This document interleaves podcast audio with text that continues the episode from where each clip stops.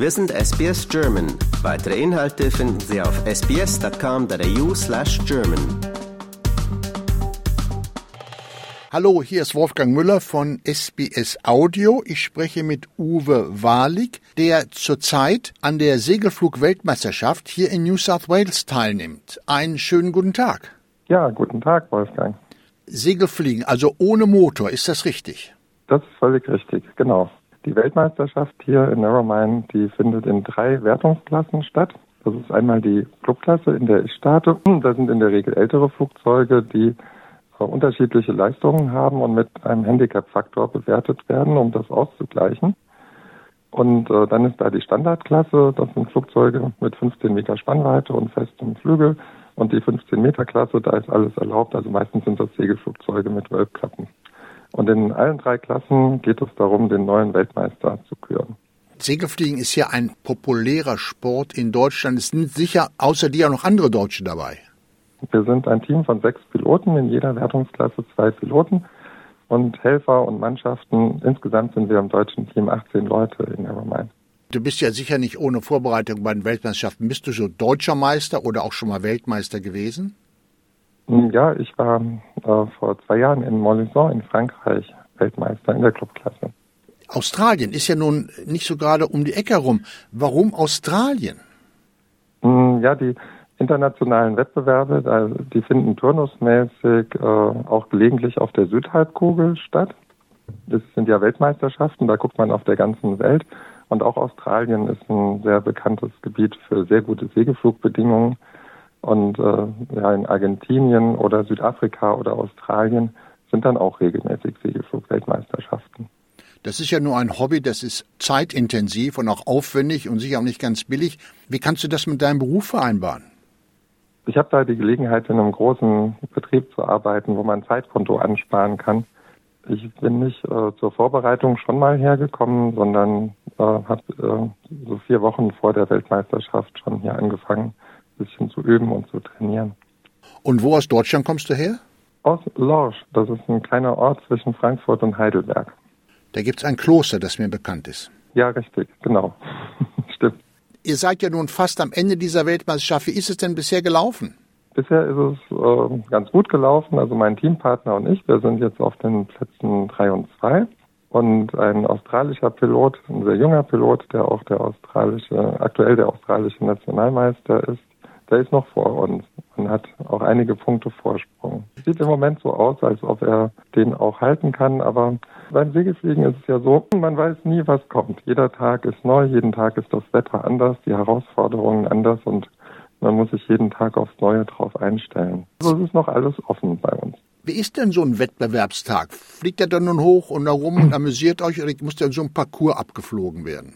Ja, genau. Also eine vorgegebene Strecke. Das ist entweder eine sogenannte Racing Task, wo die Wendepunkte genau vorgegeben sind und man startet und dann zu den Wendepunkten in der Reihenfolge fliegt und die Wettbewerbsleitung legt die fest, nach, also schon nach dem Wetter, dass man auch die Aufgabe groß genug wählt, dass man die gut absolvieren kann an dem Tag in der Zeit, die zur Verfügung steht. Und auch äh, bei den verschiedenen Klassen, da wird auch darauf geachtet, dass man sich unterwegs nicht trifft und da keine Massierungen mit Kollisionsgefahr gibt. Also die sind dann auch ein bisschen getrennt, die Wege. Und äh, die andere Art von Aufgaben sind sogenannte Assigned Area Tasks. Da gibt es Wendegebiete und der Pilot legt nach dem Abflug selbst fest, wo in dem Wendegebiet er seinen Wendepunkt hinlegt. Da ist dann noch mehr so Geländekenntnis und Wettereinschätzung gefragt. Und auch der Wind ist wichtig, wenn man Gegenwind oder Rückenwind hat, dass man da äh, die Geometrie dann so legt, dass man da noch ein bisschen Vorteile hat von dem Wind. Und was auch noch wichtig ist, die Abflugzeit legt jeder Pilot selbst fest. Also es werden alle mit Flugzeugschlepp hier gestartet auf eine bestimmte Höhe. Dann sucht man sich den ersten Aufwind und 20 Minuten nach dem letzten Start ist der Abflug offen. Und dann ist es die Entscheidung, ob man hängt dann auch vom täglichen Wetterbild ab und welche Einschätzung man hat, ob man schon früh losfliegt, weil man davon ausgeht, dass es abends schwächer wird, oder ob man sich äh, überlegt hat, dass die Thermik am Nachmittag noch stärker wird und man noch ein bisschen wartet, bis man losfliegt. Ja, aber euch hängt ja sehr viel vom Wetter ab. Genau. Wir haben übrigens gestern in, in Sydney oder heute Nacht in Sydney ein ganz dolles Gewitter gehabt mit Sturm und Blitz und Regen und sowas. Habt ihr sowas auch? Hört dann der Wettbewerb auf, wenn sowas passiert? Na, man guckt, dass man genug Abstand davon hält. Die Wettervorhersagen sind ja heute sehr gut und wir hatten heute, äh, gestern schon die Vorhersage, dass am späten Nachmittag oder frühen Abend der Trog reinzieht mit Regen. Und die Wettbewerbsleitung hatte deswegen etwas kleinere Aufgaben gestellt. Und wir sind alle gelandet ungefähr anderthalb Stunden, bevor es angefangen hat zu regnen und hatten noch genug Zeit, unsere Flugzeuge einzupacken und festzubinden. Und gibt es bei euch auch Unfälle oder gibt es sowas gar nicht? Natürlich ist wie in jedem Sport, wo man sich schnell fortbewegt, so eine Gefahr da. Wir hatten zum Glück jetzt keine ernsthaften Unfälle, aber es gab einmal einen Zwischenfall bei einer Außenlandung, wo ein Pilot sein Flugzeug beschädigt hat.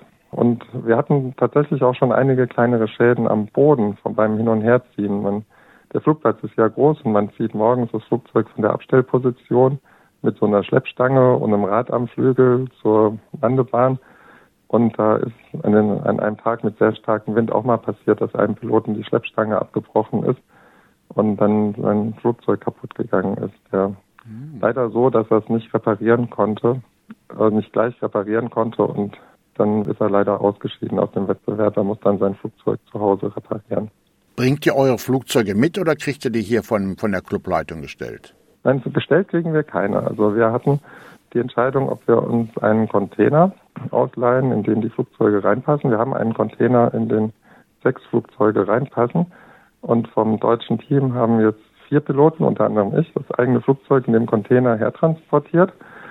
Und zwei Piloten haben australische Flugzeuge hier gechartert. Morgen oder übermorgen, wenn alles vorbei ist, dann gibt es auch so eine zünftige Siegerfeier? Morgen Abend gibt es die Abschlussfeier und am Samstag dann die Siegerehrung. Und dann packen wir am Samstag gleich unseren Container ein und der soll dann am Montag schon auf die Reise gehen und wird dann ungefähr wieder sechs Wochen unterwegs sein, bis unsere Flugzeuge wieder in Deutschland ankommen. Und dann seid ihr ja Weihnachten wieder zu Hause. Weihnachten sind wir alle wieder zu Hause, ja, das stimmt. Also die noch länger Urlaub in Australien gemacht haben, haben den alle vor der WM gemacht. Ja, ich nehme an, äh, nach diesem sonnigen Australien werdet ihr euch auf den Winter in Deutschland nicht so unbedingt freuen. Ach, naja, man kann sogar den Winter vermissen. Uwe, ich bedanke mich vielmals und wünsche dir viel, viel Glück, dass es mit den Punkten auf den ersten doch noch klappt. Ja, vielen Dank, Wolfgang. Lust auf weitere Interviews und Geschichten? Uns gibt's auf allen großen Podcast-Plattformen wie Apple, Google und Spotify.